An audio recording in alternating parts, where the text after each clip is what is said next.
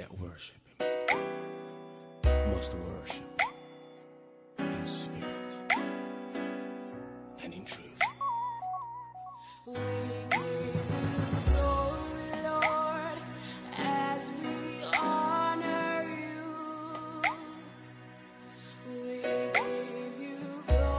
Bonjour à tous, Euh, j'espère que tout le monde va bien en tout cas. Que la paix du Seigneur soit notre partage, que la joie du Seigneur soit notre force. Euh, gardons les yeux fixés sur lui, vraiment. Donc euh, aujourd'hui je voulais euh, parler d'un sujet qui est assez intéressant. C'est peut-être plus une petite exhortation sur le fait que tu n'es pas la solution, tu es une solution. Ok? Nous connaissons la solution pour l'humanité. La solution, c'est Jésus-Christ. Et toi, en fait, au travers de Christ, on a fait de toi une solution. Une solution, c'est-à-dire que sans le fait que tu sois attaché à Christ, sans le conseil de Christ, tu n'es pas euh, la solution, tu n'es pas une solution. Toi, en tant qu'une solution, tu peux représenter la solution et tu amènes les personnes vers la solution. Et étant connecté à la solution, lui-même peut te transférer quelque chose, une parole, euh, un encouragement, etc., pour que tu apportes la solution donc à des personnes. Donc il y a vraiment une différence. Tu n'es pas la solution, tu es une solution. C'est-à-dire qu'il faut arrêter de penser que ah ok voilà, euh, je suis la solution pour mon mari, je suis la solution pour euh, ma famille, je suis la solution pour euh, cette personne. Ah je dois faire quelque chose, je dois lui parler. Le sentiment que tu as lorsque tu vois quelqu'un en détresse, c'est un sentiment qui est bon. Il n'y a pas de souci. Mais pour que ce sentiment qui soit bon soit transformé en quelque chose de valable, en quelque chose qui ait du poids, il faut que tu ailles vers la solution en fait. Si tu ne vas pas vers la solution, tu auras un souci parce que tu penses que tu es capable d'apporter quelque chose à quelqu'un. Eh, tu, tu n'es personne en fait. Nous ne sommes rien. Nous ne sommes pas capables de, de, de, d'apporter euh, une solution ou la solution à quelqu'un. Vous voyez ce que je veux dire? Nous ne sommes rien.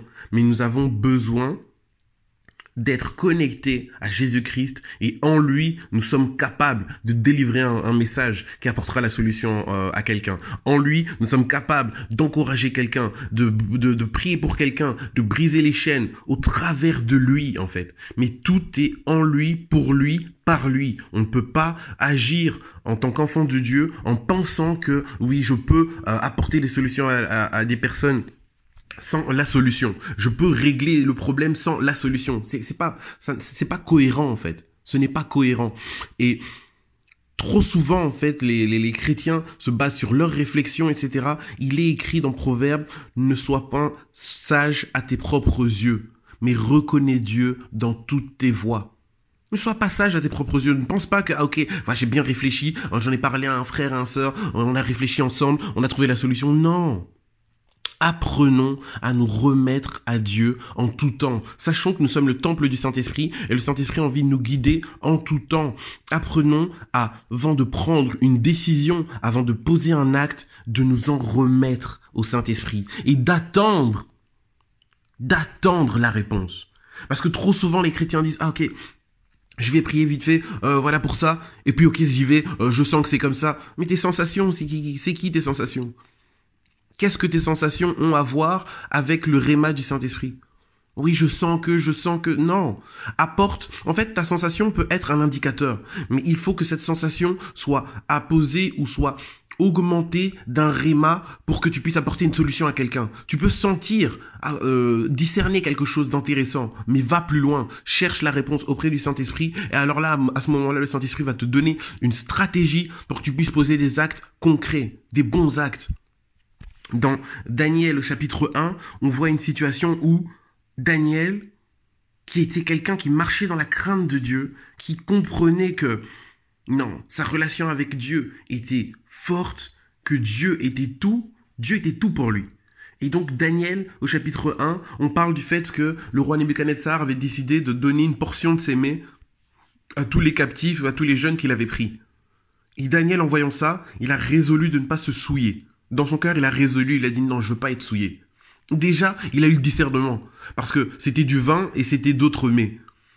Il aurait pu piocher dans ces mets-là quelque chose de plutôt naturel, mais il a discerné que le roi Nebuchadnezzar au travers de ce don, était en train d'essayer de les souiller, de les corrompre, d'altérer leur entendement, d'altérer leur manière d'agir. Il a discerné ça.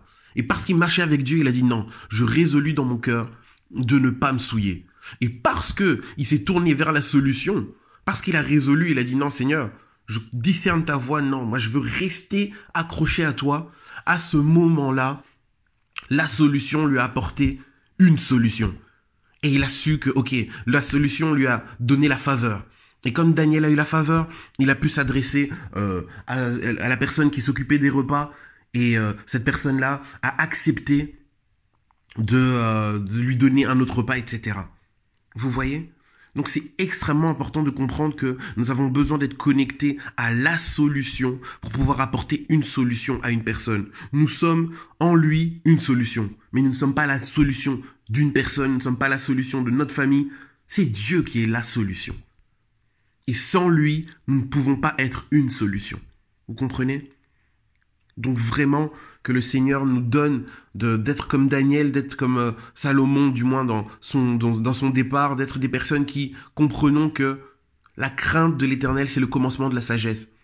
Et je crains suffisamment Dieu en, en par craindre j'entends savoir que ma vie ce qu'il a mis en moi, mon souffle de vie, etc., est tellement précieux, l'esprit qu'il a mis en moi est tellement précieux, ce qu'il a comme projet, la manière dont il a envie de m'utiliser est tellement grandiose que je dois m'en remettre à lui pour être efficace.